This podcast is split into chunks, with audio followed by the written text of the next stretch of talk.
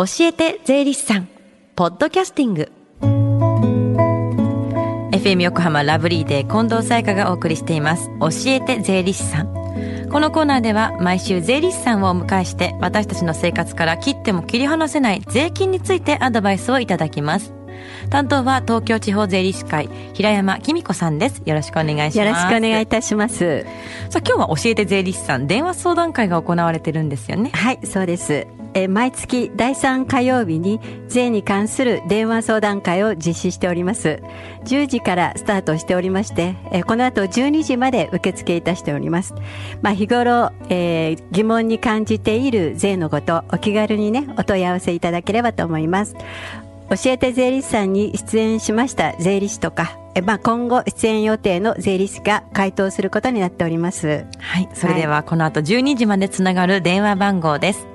045-315-3513 045-315-3513です。さあ、スタジオでは今日はどんなお話なんですか？はい、えー、今日は相続税の話についてお話ししたいと思います。はいはい。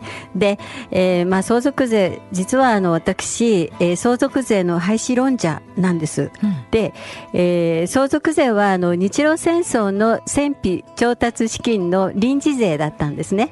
うん、で、まあ、生誕111年ということになるんでしょうかね。ねはい。で、まあ、世界的にはですね、相続税は廃止しようという時代なんです。うん、で、まあ、よく言われるのが、アメリカは高いんじゃないかっていうことなんですけれども、も、アメリカなどの相続税が、まあ、課税されている国でも、まあ、日本円で言いますと、6億円超の超富裕層だけが相続税の対象になってるんですよ。そうなんですね。はい。で、そんな中、日本だけが増税なんですね。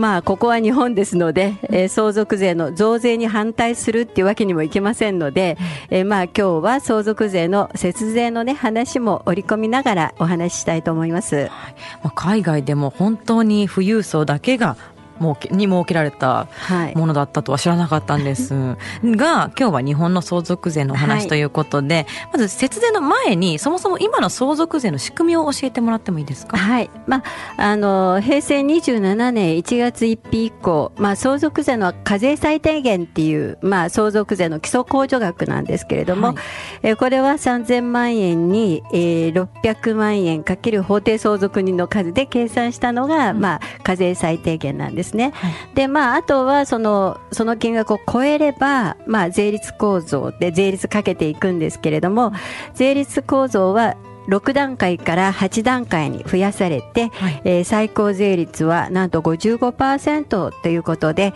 えー、相続税の負担が非常に大きくなっています、うん、どうして相続税高くしたんですか？まあ相続税どうしてかっていうことなんですけどまあもともとですね、えー、バブルの頃のまあ基礎控除とか税率控除控除の水準だったんですけれども、まあ、えー、それだと、その、まあ、課税割合がですね、低下したり、富の再分配機能っていうのが低下してしまうということで、まあ、課税ベースの拡大、え税率構造の見直しが行われたわけです。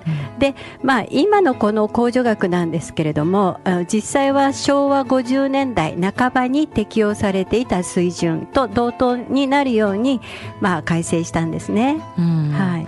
相続税が高いとやっぱ節税をって考える方は多いと思うんですけども節税対策としてどんなことが考えられるんですか？まあこれはもう本当にいつもパターン的には、はい、その資産の有効活用ですよね、はい、まあ空き地になってる土地を収益物件にしましょうっていうことで例えば駐車場にしたり、うん、賃貸マンションを建てたりっていうことなんですね。うん。駐車場にしたりするっていうのはよく聞くんですけれどもどうなんですか駐車場は？そうですね、うん、駐車場は、まあ、収入が、まあ、比較的少ないとは言われていますけれども、はい、まあ、堅実に行くなら、駐車場も非常にいいと思いますね。うん、まあ、ただ最近、あの、駐車場用地も増加しておりまして、うん、まあ、総合的に見たときにどうかなっていうこともあるんだとは思いますが、ね。うん、でも、有効活用できているってよく言われてますね。まあ、投下資本も少なくて済むし、賃貸物件を建てるよりもリスクは少ないですからね。マンションを建てるよりはリスクはそうですよね。はいね。マンションの方はどうですか？そうですね。まあよく、あの、相続対策で提案されるのが、借金による賃貸物件の建築なんですね。うんまあ確かにあの土地の評価額も2割減ったり、建物もその6割になったり、えーまあ借金は債務ですから全額控除されるということで、まあシミュレーション的には相続税は減額されるんでしょうけれども、はい。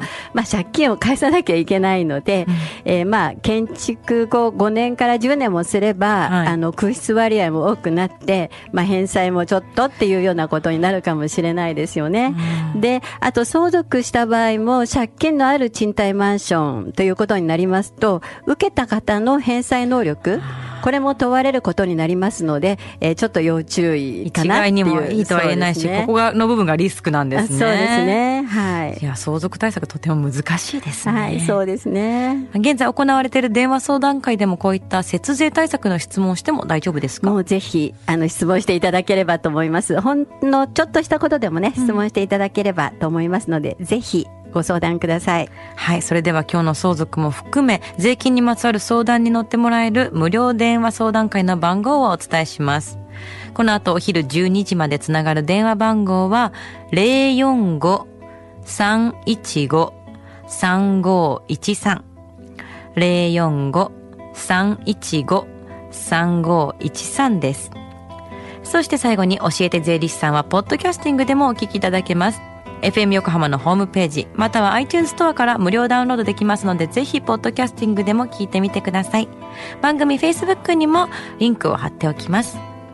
この時間は税金について学ぶ教えて税理士さんでした。平山さん、ありがとうございました。ありがとうございました。Deep inside your ears still lingers on fading sound of footsteps, so clear to hear whenever I find you with empty beer bottles in your hand. I see someone four years old staring back at me. Once you told me you don't know who you are. There are pieces of you lost somewhere along the way. And you've been searching hopelessly in a wrong place. Cause they have always been with you from the very start. So many years you haven't been yourself.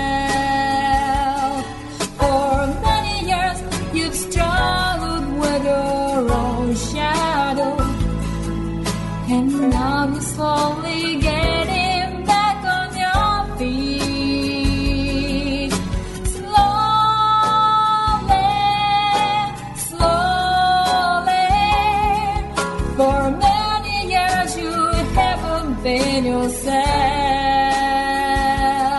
So many years you've struggled with your own shadow. And now you're here with mirror beds, all the lost pieces together.